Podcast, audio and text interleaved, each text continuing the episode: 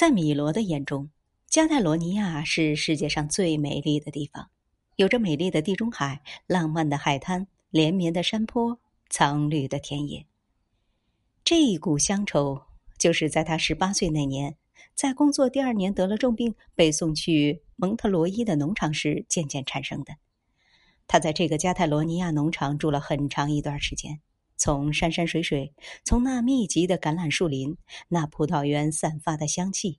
那教堂的钟声，那阵阵海浪声中，从这一切的一切中，如同当年的高迪获得了一辈子的灵感。巧合的是，高迪也是在童年因为身体不好的关系，总是一个人闷在那里观察大自然。